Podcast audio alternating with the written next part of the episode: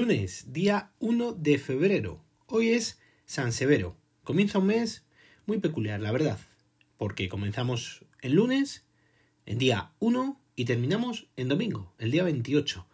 Me imagino que esto pasará con todos los años que no sean bisiestos, evidentemente, que tengan 28 días, pero no pasa todos los años, con lo cual, cuanto menos, es para recordar. Episodio 238. Pues comenzamos la semana, como siempre, con muy pocos casos, pero muy pocos, la verdad. 5.026 son los que se han diagnosticado en las últimas 24 horas, siendo su detalle de 852 en Castilla y León, 778 en País Vasco, 568 en Madrid, 552 en Galicia, 509 en Cataluña, 414 en Andalucía, 333 en Asturias, 191 en Extremadura, 161 en Navarra, 149 en Canarias, 136 en La Rioja, 88 en la Comunidad Valenciana, 79 en Cantabria, 78 en Baleares, 55 en Castilla-La Mancha, 24 en Aragón, 21 en Ceuta y 19 en Melilla y Murcia. El número total de casos asciende ya a 2.822.805. El número de casos diagnosticados en los últimos 14 días han sido de 407.091 y la tasa por cada 100.000 habitantes es de 865,67. El número de casos diagnosticados en los últimos 7 días han sido de 171.989 con una tasa por cada 100.000 habitantes de 365,73. Respecto a los casos diagnosticados con fecha de inicio de síntomas en los últimos 14 días han sido de 125.185 con una incidencia acumulada por cada 100.000 habitantes de 266,20. Y respecto al número de casos que se han diagnosticado con fecha de inicio de síntomas en los últimos 7 días han sido de 29.127, con una incidencia acumulada por cada 100.000 habitantes de 61,94. El número de casos que han precisado hospitalización con fecha de ingreso en los últimos 7 días han sido de 6.962, siendo el total de 254.571. En cuanto al número de casos que han ingresado en UCI con fecha de ingreso en los últimos 7 días han sido de 563, y el total es de 21.925. El número total de pacientes COVID es de 32.023, con un porcentaje de camas ocupadas del 24,96%. En cuanto al número de pacientes COVID en UCI son de 4.894, con un porcentaje de camas ocupadas del 45,30%.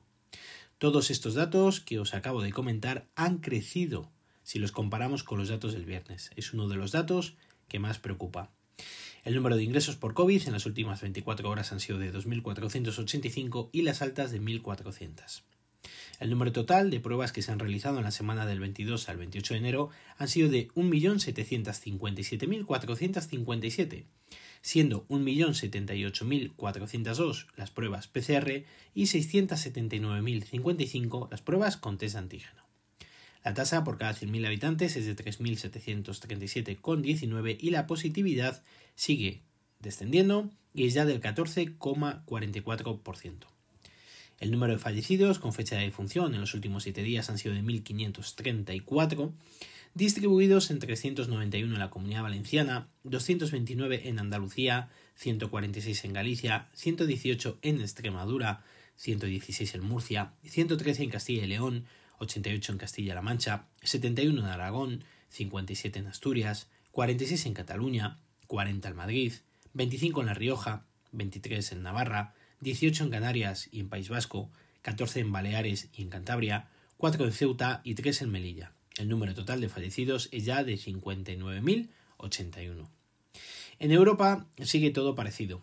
Rusia sigue con el mayor número de casos notificados, con 3.850.000 439, pero el Reino Unido está a punto de llegar a superarlos, puesto que tienen actualmente 3.817.176. Francia, 3.197.114. España, los que ya os he comentado, 2.822.805. Italia, con 2.553.032.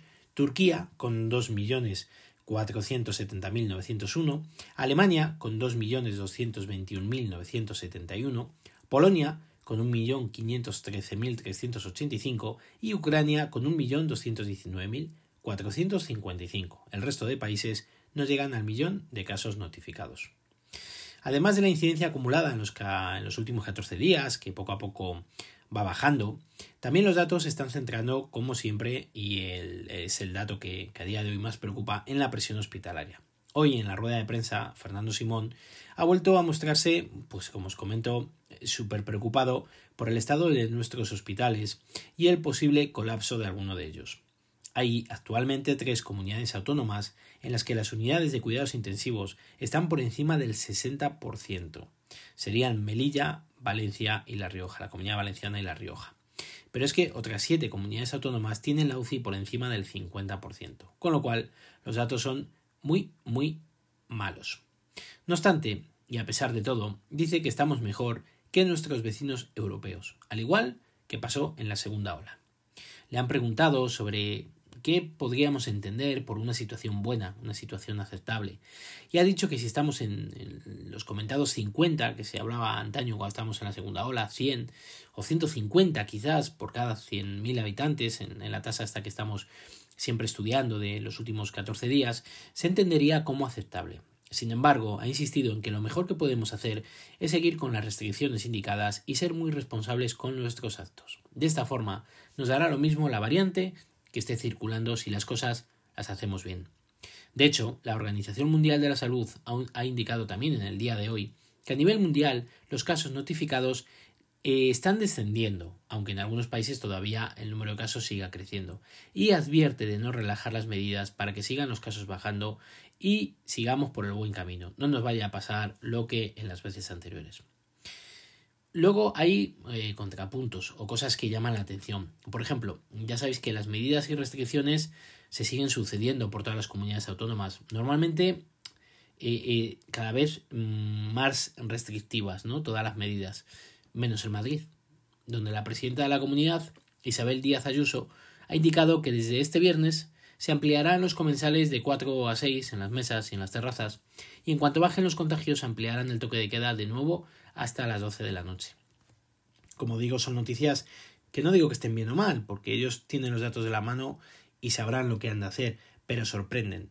Mm, hoy, por ejemplo, también nuestro presidente del gobierno, Pedro Sánchez, ha dicho que espera que los próximos meses así en los próximos meses, podamos eh, tener ya una movilidad por todo el territorio nacional y espera que gracias a la vacuna dentro de poco mm, la situación económica eh, mejore. La verdad es que eso lo esperamos todos, pero yo creo que mm, poco nos tienen que animar según estamos eh, para mm, no sé, para, para que luego podamos hacer quizás malas cosas. Yo creo que está más que comprobado que si nos pinchan un poco mmm, vamos a sangrar. No sé si me entendéis lo que os quiero decir. Es una reflexión, ¿vale? O sea que hagamos las cosas bien, no tengamos prisa, por favor vayamos poco a poco, lo que os decía el otro día, intentemos autoconfinarnos para que ellos no nos tengan que confinar y poco a poco seguro que pasará, pero tenemos que ser súper responsables, algo que no estamos siendo. Y estas noticias, estos eh, em, adelantos de, de, previsiones de que en los próximos meses, creo sinceramente que poco ayudan. Pero, como os digo, es una humilde opinión. Vamos con el apartado de tecnología. Hoy os quería comentar funciones, eh, una función de nuestros dispositivos de Apple, que por mucho que llevemos utilizándolos, quizás no somos conscientes de, de ellas, o bien no les damos el uso, el uso debido. Una de ellas, a mi parecer, es el extinguido 3D Touch. El 3D Touch lo probé en primer lugar en los Apple Watch.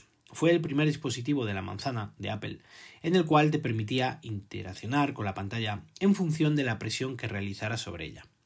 Posteriormente pasaron dicha funcionalidad a los iPhone y a partir de los iPhone 10R, más o menos, dejaron de implementarla por hardware.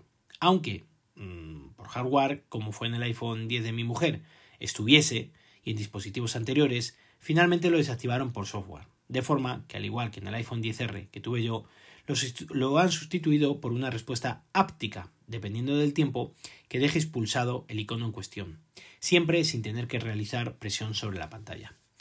Dicha funcionalidad, si te acostumbras a ella, te permitirá realizar infinidad de funciones en muchos menos pasos que utilizando los cauces habituales. Me explico. Sobre todo están muy bien implementadas en las aplicaciones de Apple, pero bien es cierto que aplicaciones de terceros también las tienen adaptadas a estos accesos directos, lo podríamos denominar. Os voy a poner algunos ejemplos. Para empezar, los botones del centro de control. Si los dejas pulsados, todos te dan la opción de realizar alguna función. Podéis empezar, por ejemplo, probando por aquí. Contactos. Directamente y dejando pulsado su icono, te da la opción de crear un nuevo contacto. ¿Cuántas veces te ha pasado que quieres añadir un número y entre lo que vas a buscar no sabes dónde darle a nuevo contacto? Y demás, al final has terminado diciendo hazme una llamada perdida y ya te añadiré a mi lista de contactos. Reloj. Con la pulsación puedes crear una alarma, iniciar un cronómetro o bien un temporizador. Cámara. Puedes hacer un selfie, grabar un vídeo, sacar un retrato o bien un selfie en modo retrato, sin necesidad de abrir la cámara, buscar la opción de vídeo y cuando le quieres dar ya no tiene sentido porque lo que querías grabar ya ha pasado. Notas. Puedes crear una nueva nota, una nueva lista, una nueva foto que te abre directamente la cámara y te inserta la foto realizada en la nota. O la mejor opción que a mí me parece, escanear documento, rápido y sencillo. Si utilizas recordatorios, como es mi caso, y tienes creadas distintas listas de recordatorios, como también es mi caso, te da la opción de crear un nuevo recordatorio dentro de una lista, como por ejemplo en la lista compra que tengo compartida con mi mujer. Normalmente para esto utilizo a, Siri, ya que como suelo llevar siempre puesto el reloj, tengo el, el dispositivo a mano, pues se lo suelo dictar. Pero es una opción muy buena. Uno que utilizo mucho es dejando pulsado el icono de la App Store y pulsando sobre actualizaciones, de esta forma veo las aplicaciones que están para actualizarse de forma diaria. Si utilizáis Apple Podcast para escuchar este gran podcast, dejando pulsado te deja comprobar si hay episodios nuevos. Con Pocket Cast, que es la aplicación que yo utilizo para escuchar los podcasts, también te da la opción de ver los nuevos podcasts o bien encontrar nuevos. Si dejas pulsado el icono de ajustes, podrás acceder de forma rápida a la batería, los datos móviles, a la Wi-Fi o al Bluetooth. La que es muy buena, que me hizo mucha gracia, es la aplicación de la Apple Store, la de comprar, ¿vale? No, no la de aplicaciones. Si lo dejas pulsado directamente, por lo menos a mí te da la opción de comprar un iPhone o comprar el Apple Watch Series 6, ir a tus pedidos o bien encontrar una tienda. Para terminar, la aplicación de mapas te da la opción de marcar mi ubicación, poder mandar tu ubicación o bien buscar cerca de donde estés. Recordad que todo esto es sin abrir la aplicación, simplemente dejando pulsado el, icono durante unos segundos, veréis cómo salen estas opciones, sin necesidad de entrar. ¿Cuántas veces a lo mejor, oye, ¿dónde estás? Pues estoy aquí. La aplicación de mapa simplemente te mantienes, le mandas la ubicación y fantástico, no hace falta ni meterte en WhatsApp ni meterte en ningún sitio. Eso en cuanto a las aplicaciones nativas que me han parecido más interesantes comentaros. Pero luego, por poneros algún otro ejemplo, la aplicación Tontón, con tan solo dejar pulsado el icono, te da la opción de ir a casa, ir al trabajo, ir a mis lugares o buscar directamente cualquier dirección o punto de interés. La aplicación de Amazon, por ejemplo, también lo tiene implementado y te da la opción de buscar, explorar productos o bien ofertas increíbles. Pero también las aplicaciones de redes sociales como WhatsApp, Twitter y Telegram también te dan distintas opciones para acceder a las funciones más destacadas de estas aplicaciones. Así podría estar hasta mañana, puesto que muchas aplicaciones tienen esta opción.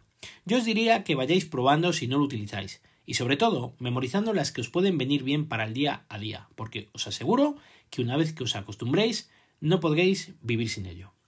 En fin, amigos y amigas, mañana más y mejor. Si queréis contarme algo, lo podéis hacer al email elgafaspodcast.com o en Twitter como arroba elgafaspodcast. Recuerda visitar mi blog, os dejo la dirección en las notas del episodio. Un saludo a todos y muchas gracias por vuestro tiempo.